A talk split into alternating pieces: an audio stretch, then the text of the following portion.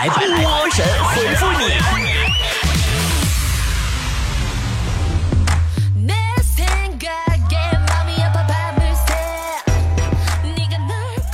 你们猜今天的我在哪里呢？就这么说吧，前天我在上海，昨天我在北京，今天我在珠海，明天我在丽江，厉害了吧？八月四号，我还要带菠菜私人定制旅行去丽江香格里拉五日游。如果你有兴趣跟我一起出来嗨的话，现在报名还来得及。紧跟波姐的小步伐，这次是我给菠菜发福利啊，四千五百二的丽江香格里拉五日游，菠菜跟波姐的体验价是一千九百九十九，一年也就这一次啊。报名发微信，微信号是波姐的全拼啊，波姐零七幺九。好了，今天的神回复呢，我先回答一个给我发了五十多次的菠菜的一个同样的问题啊。有个河南的小伙说：“说波儿姐，我怎么聊天总把人聊死呢？能不能告诉我，跟对方聊微信的时候，什么情况代表他不想跟我聊了？”河南啊，我八月三号在河南洛阳老君山景区有个网红节，我演演演演演演演演演演演出半个小时，一着急都结巴了。有时间可以过来看啊，到时候找不着的话就打电话幺八三四幺零八九三个五。你看你们波姐的小步伐。我跟你说，一般人你都跟不上我。好了，我认真的回答你这个问题啊！看在你问了五十多遍份份份份份份份份份上，这是咋的？这是。我们呢，在网上聊天啊，很多时候都看不到对方的表情，也猜不透对方的心思，对吧？所以呢，屏幕另一端的人到底是喜欢跟你聊天呢，还是巴不得赶紧结束这个话题呢？其实从回复就可以看得出来。第一，如果他回复你，嗯，可以可以，嗯，厉害了，我的谁谁谁，嗯，还好，那基本说明啊，他不太爱跟你继续聊下去了。因为这几个回复真的是万能的，就比如说，哎呀，好像去年夏天裸奔过来了，下午想去逛街呢。嗯，可以可以，多敷衍，对不对？这几个词明显属于敷衍性的词语，就能迅速浇灭你的热情。要么呢是对方情商太低，要么就真的是不想跟你聊天。第二就是无论你说什么，他都回个表情包。发表情包啊，有两种情况，一种呢是不不知道怎么接话了，还有一种是纯粹不想搭理你。第三种呢，就严重一点，就我要去吃饭洗澡了，那明着拒绝你了，对吧？男神女神对待备胎专用的回复就是吃饭和洗澡，类似还有什么下次再约呀？你会发现下次就是永远。说白了就是找借口不想跟你聊，不想跟你约，你就别犯傻了。第四，那就是超级不耐烦了，一个省略号。小哥哥，你有女朋友吗？省略号。这就是不知道怎么回，也不想回，求求你别说了，大姐，行不行？这种回复啊，比表情包还敷衍。你想方设法的找话题，结果看到这种回复，瞬间就不想聊天了，对吧？那么这位提问同一个问题五十多遍的小哥哥，你懂了吗？看到你那么多个同样的提问，我都没有回复你一个省略号，你是不是应该给我发个红包？好了，来看大家的留言。冰冰乐说：“波儿姐，你身边有那种头大的人吗？我有个室友，我觉得他头能有十公斤，是不是有病？”有没有病我不知道，但我身边真有个大头，隔壁老王。有回我们去发廊洗头发的时候啊，我俩并排，就看他洗头的那个小工给他洗完头，帮他裹上毛巾，说：“你头真大。”老王说：“呵呵。”然后那小工还接着说：“真的不骗你。”就老王脸上啊就有点挂不住，有点不乐意了，脸有点绿。我那小工呢也是没啥眼力劲儿，还接着说：“别人的头裹毛巾可以裹两圈多，你只能裹一圈。”当时老王都快爆发了，这小工还来个神补刀：“哥，你是我洗过最大的头。”抬头望天说：“波儿姐，不是我说我自己可怜，如果把我的压力讲给狗听，狗听完都得自杀。你那是用棍子告诉狗的吧？”欧米伽说。我去找工作，投简历时要不要写上点参加过二十四小时内影响力过一个亿的项目？这样看着牛一点。才一个亿，参加双十一购物都不止这个数啊！你参加啥了？提子哥哥说，每当早上闹钟响起的时候，我都会问自己：我真的需要这份工作吗？是不是现在的年轻人都这样呀？早起困难症。但当你打开手机，看见你花呗欠款的时候，立马就精神了。我爱工作，工作使我快乐。波仔说：“波姐，我喜欢一个小男孩，但是我不知道他喜不喜欢我，我要不要跟他喝酒，让他酒后吐真言，看他到底是不是喜欢我呢？”你可拉倒吧，别赔了夫人又折兵，最后你还得把他背回去。童言无忌说：“突然想了一个问题，以我现在的社交情况，结婚的时候能不能坐满一个桌都是问题。别想了，以你现在的社交情况，你根本找不着对象。”文文说：“波儿姐，教练总说健身贵在坚持，可是我就是坚持不住呀，我该怎么办呀？我怎么觉得健身贵是贵在学员费和私教费上了？”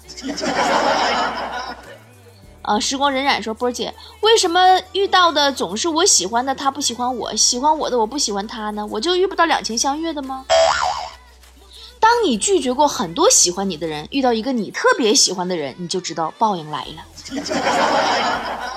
思密达说：“此刻的我又在减肥，天天都在减肥，也不知道减给谁看，饿得跟闹饥荒似的，也没瘦。减肥是个名词，不是动词，不要太认真。没定期胖，就算减肥成功了。”童话说，很难交到男女朋友的特征就是喜欢自己的兴趣和工作优先于喜欢人，没有恋爱的渔夫。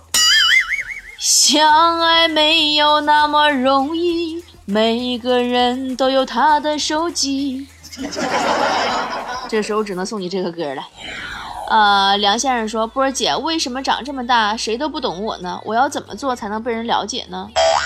谁说不懂你了？明明蚊子就非常懂你的甜美啊！视线之外说没人关心的是什么感觉？是不是脑袋长白毛了都没人理我？没人疼，没人爱，只有天天点外卖，没人关心的典型表现。奇怪的朋友说波儿姐，你平时是不是也最最常用微信？你觉得微信什么地方你用起来最不方便，需要改进呢？我觉得微信呐，应该规定。发送时长三十秒以上的语音，用户需要上传本人手持普通话一甲证书照片儿，要不那个五十九秒语音根本没个听。甜品屋说：“波姐啊，老婆刚生了个双胞胎，我想一个随爹姓，一个随妈姓。我姓周，老婆姓李。波姐，两个孩子叫什么名比较好呢？那叫周末和礼拜天，再合适不过了。呃。”酱花菜说：“所有女生是不是都经历了从偷偷用妈妈的化妆品到妈妈偷偷用我们的化妆品？那可未必。谁说男的一定没经历过这件事呢？”啊，萌萌说：“波儿姐，我们领导特别苛刻，不给放假，我想请病假，又没有好的理由，你能帮我编一个有说服力的理由吗？”最好的请病假理由是痔疮手术。原因是不分男女，不分年龄，谁也没法揭穿，他又不能去检查你的伤口，而且发作了必须立刻做手术，请假回来人家也不好意思慰问你，对不对？最好的一点是这个病随时可以复发。慕容小小说：“波姐，我有个闺蜜长得特别好看，有个老板追她，送她三个金项链她都不要，说有些东西比金子值钱。我真没想到她这么不贪财啊！”哼。然后一年以后，你发现她嫁给了个卖钻石的老板，真的比金子值钱。杨树说：“创造一些新的东西，是不是要比一直去对旧的东西一直修补来的好呢？顺其自然，开辟新路，是不是更容易点呢？”那当然了，要不然怎么那么多要二胎的呢？小尾巴说：“波姐，现在很多喜剧演员都是走自嘲的路线了，是因为走自嘲路线比较容易成功吗？”因为以前是我有故事，你有酒，现在是我有伤口，你有盐，才有人看。我跟你说，豆豆说，是不是很多事经历过才知道失败是什么感觉的？该吃的亏一定要吃了才行，对吗？当然了，比如你不去办一张健身卡，你永远都会犹豫要不要办一张健身卡。智慧员说，波儿姐，最近老婆中了李现的毒，这么热的天儿，非带我去商店买李现穿的同款衣服，是不是很可怜？可怜啥呀？没有李现，你连新衣服都穿不上。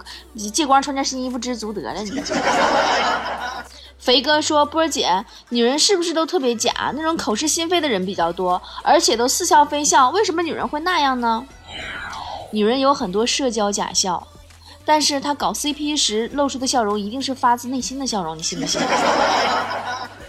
呃，这个快乐的夏天说，所有的甲方都有一个误解。”你只有我一个甲方，你所有时间都用来完成我的工作，所以给你两天时间肯定够了。对呀对呀，这又跟老师布置作业一个道理。老师又觉得我可能语文老师觉得我只能学语文，数学老师觉得我只学数学，他们就觉得我全部的时间都在做他们的作业。梧桐树说：“是不是不管进谁的房间门都应该敲门呢？无论是不是领导，敲门就是最基本的尊重，对不对，波姐？”今天的这个时代呀，敲门是为了给对方一点时间，放下手机，把电脑调到显示桌面的礼仪，你知道吗？独家记忆说。波儿姐，我我这有个饭店特别贵，说人均消费都要一千多，我特别想去尝尝，但是怕钱不够怎么办？你可拉倒吧，我就不信了，你自己点碗大米饭再炒个土豆丝儿花一千。天上的星星说，波儿姐，我亲身体验，戴着宝格丽戒指千万不要摸头发，否则头发会被卡住，太疼了。你能不能不在这么多人面前炫富？怎么你有你有头发了不起呀？美瞳说：“想想我最幸运的时候，还是重点高中招生，那时候我们好几个同学一起去，校长一下就选中我了。现在再也没有那份幸运了。对，校长那时候看你长得不好看，发型也不行，一看就是读书的料。谁能想到今天的看脸和那时候看脸的标准正好相反了呢？” 凯儿说：“波姐，波姐，我身边的人总是欺骗我，谈恋爱男朋友骗我，买东西老板骗我，谁能不骗我呀？”手机呀，手机永远不会背叛你，他兢兢业业的把收到的坏消息全都给你看。威武说，有个朋友一个月生活费三四千，但是连一百两的衣服都舍不得买，全用在了吃饭上，还是食堂的饭，一顿打上四五份红烧肉炖土豆，只吃肉，人各有志啊。别说人家了，人家吃肉好歹身上也长肉了，你花完钱，你看见什么东西了吗？木木西说：“我现在整天没什么事儿做，不知道干什么，有什么好的娱乐项目给我说说呗？我不想闲着了，有时间就多健健身吧。又单身，然后又胖若两人。呃，这个小常同学说，波儿姐，我脸上总有痘痘，用过很多方法也去不掉，或者当时去掉了，过一段时间还会有，我会不会因为这个找不着对象啊？”痘痘也没什么呀，只要你好好保养你的痘痘，等它发炎之后就不用涂腮红了呀。后来说，呃，现在真是世风日下，那些小哥哥一个个衣冠楚楚，西装革履的，回到家就穿个裤衩子，还是丁字裤，真是变态，真不知道他们口味为什么这么重。嗯，你在哪买的什么牌子的望远镜偷看的？我让强子买个同款。太古饼饼说，女朋友每个月都跟我借钱不还，我要不要分手？看到你这么问题，我都懵了。我没有女朋友，我没体会呀。然后我假设一下，我自己就是你那个女朋友，我就更懵了。我没跟男朋友借过钱，对吧？我这么会赚。于是我用一个旁观者的角度，我设想了一下，我觉得一定要分手。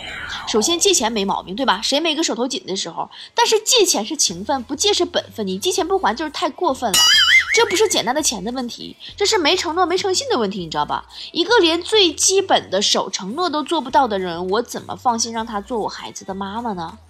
以后不得结婚吗？他拿什么教育孩子啊？教育孩子啥呀？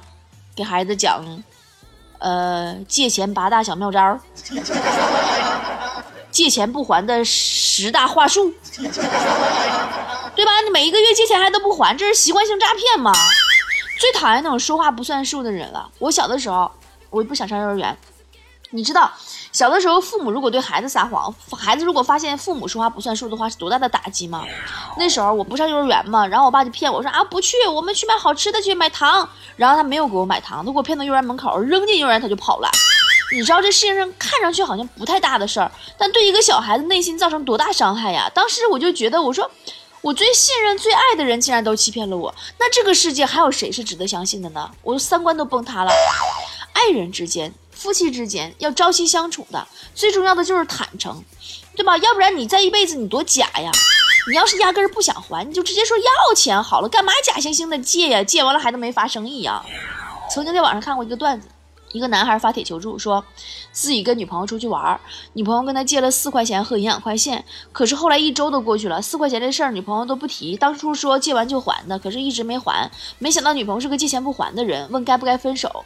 然后各种网友留言说啊，赶紧分手，这样的人下次会得寸进尺，要六块的红牛。看上去好像是个笑话啊，但是你仔细想一想，是因为大多数的人都觉得四块钱不值一提，的确太少了。可是，如果换一个四块，不是四块，它是四百、四千、四万、四十万、四百万、四千万呢？我们就能体会到那个男孩的心情了吧？就是那种莫名其妙、有苦说不出，你知道吗？这个感觉真的不在于涉及到多少钱。谁规定男人就一定要给女人花钱呢？你们口口声声喊着男女平等呢，对吧？网上大把的文章在写啊，跟女朋友借钱不还的男人都是渣男，那跟男朋友借钱不还的女人就不是渣女吗？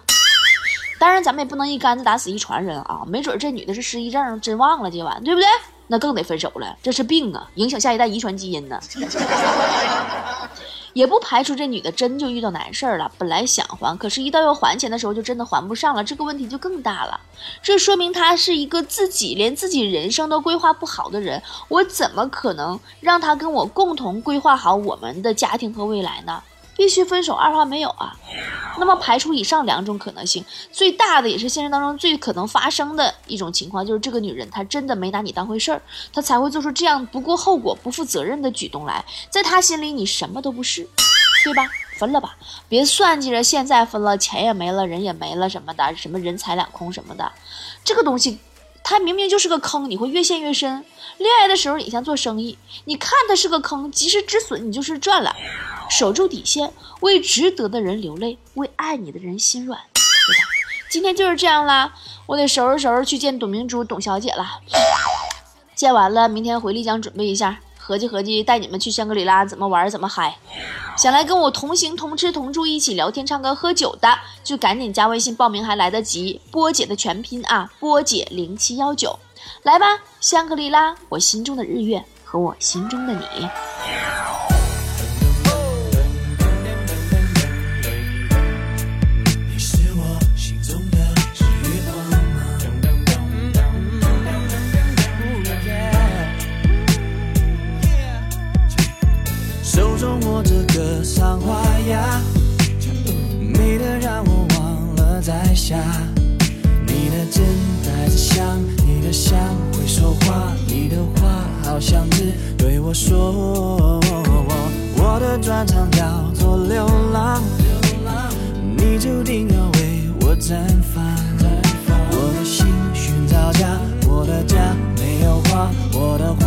在这山谷等着我。最开始没有上帝暗中偷偷的怂恿。我们怎么选择相逢？你是心中的日月。